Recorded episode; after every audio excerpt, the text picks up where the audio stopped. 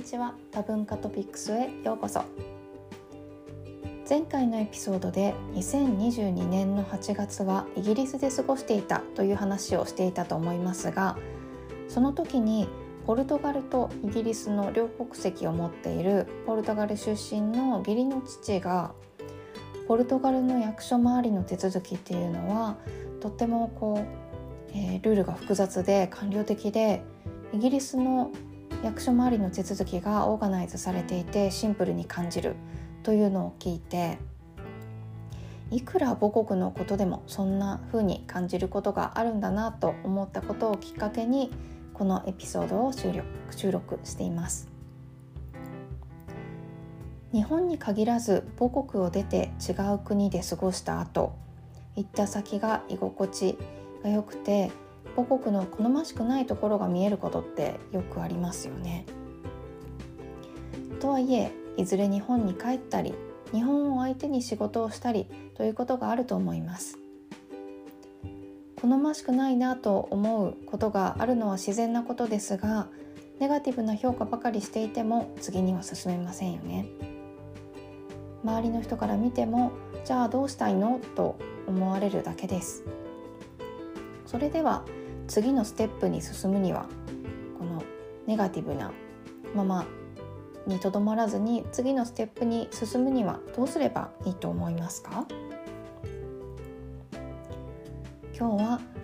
母国の好ましくないところが見えるなど母国を違う角度から見るということは多文化適用の文脈では何が起きていることなのか。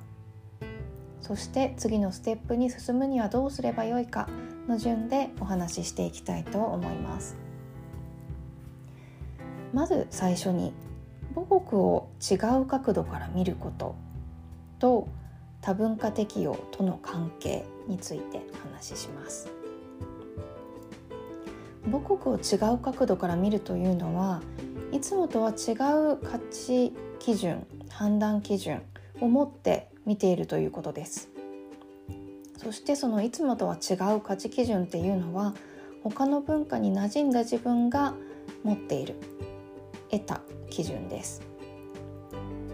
なので日本に戻ってきた時や日本的価値観を持った相手と仕事をする時は自分の中の文化的価値観を日本モードに合わせて行動すると日本はこれだから嫌と思うのを和らげながら生活したり仕事をしたりすることができます。つまりこうちょっと前回のエピソードからもつながる内容なんですけれども日本に帰ってきた時も文化に再適応することが必要なんですね。次に母国を違う角度から見た時に認識しておくべきことは？という観点からお話しします。まず好ましくないと思うことには変えるのにそれを変えるのに時間がかかるものもあるということを認識しておいてください。冒頭の私の義理の父のポルトガルとイギリスの例で出てきたような国の制度などは一気に変えることはできません。でも最近では公的機関でもフィードバックをくださいなどアンケートを取ることがあるのでその時にどういうところで困っていてどうしてほしいのか変わったらどんなメリットが、利用する側にもそしてその、公的機関側にもあるのかを伝えるという方法を取ることができます。それでは一方でその公的機関などではなくてえ生活したり仕事をしたりする時はどうでしょうか？生活仕事の場面では多文化適用によって文化的価値観を日本にシフトすると好ましくないなと思う状況を自分で変えることができます。まずは生活の場面ですが日本の例えばですね日本の保育園幼稚園それから小学校の話を聞くんですけどそういった場所では子どもの学校生活行事に関するお便り類がたくさんあります。で日本で子育てをする外国人の親の方々がその量にびっくりするこのお便りの量ですねにびっくりするというのを聞いたことがありますがえたまにですね日本人である私でもびっくりするので、えー、そう思われるのも無理ないなと思います。でこれが何で何で起こるかっていうと日本は不確実なことを避けようでその避けるためにいろいろな準備をしたりとかこの例で言うとお手紙をきちん、え書いて文字にして伝えることでよくわからないと親や家庭で思われることを避けようとするということが起きます。で、えー、不確実なことを避けようとしない文化反対側の文化ではそこまでする必要はなくて、えー、むしろそんなことをすると誰よりたくさん配ったりすると読むのが面倒と思われることもありますが日本にてからはそこは日本的価値観にシフトしてこのお便りを読めば理解できるんだっていう安心感に変えて、え面倒さを和らげることができます。それでは仕事での場面ですが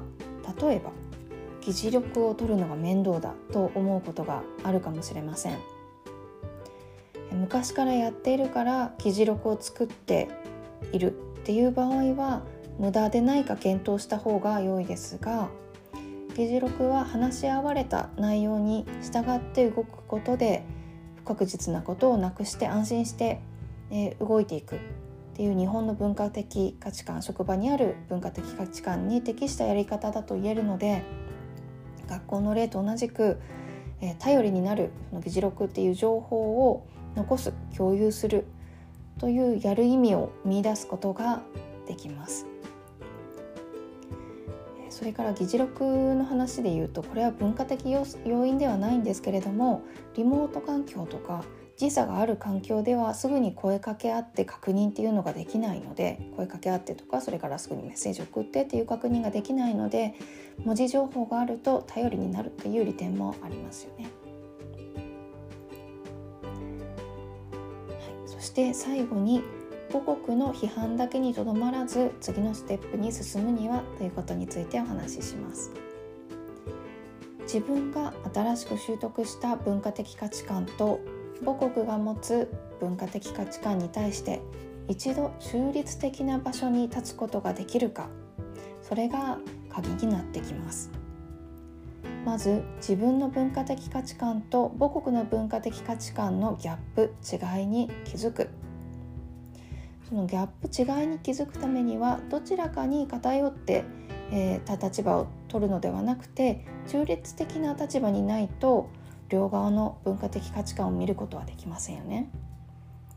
そして相手がどうするかを待つのではなくてその状況が変わるっていうのを待つんではなくて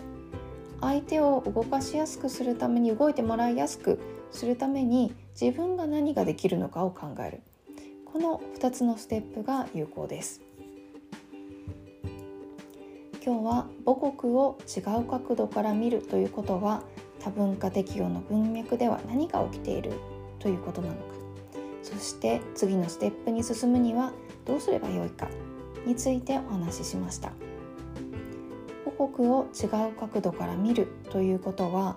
母国以外の文化的価値観を通して日本を見つめているということです。母国を好ましくないと思ってしまった時はのことをですね好ましくないと思ってしまった時は帰るのに時間がかかるものなのかそうではないのかをまず見極めてみる。そして変えられるものに対しては日本の文化的価値価値観も使って見つめ直すと好ましくないと思っていたものが強みとして再発見、え、することができるということについてお話をしました今回は触れていませんが母国以外の文化的価値観を日本向けにカスタマイズして導入するという手段もありますね。今回も最後までお聴きくださりありがとうございました。このポッドキャストこのエピソードが役立ったという方は是非配信登録をお願いします。また役に立ちそうな方への、えー、おすすめを是非よろしくお願いします。それではまた。Catch you later! バイバイ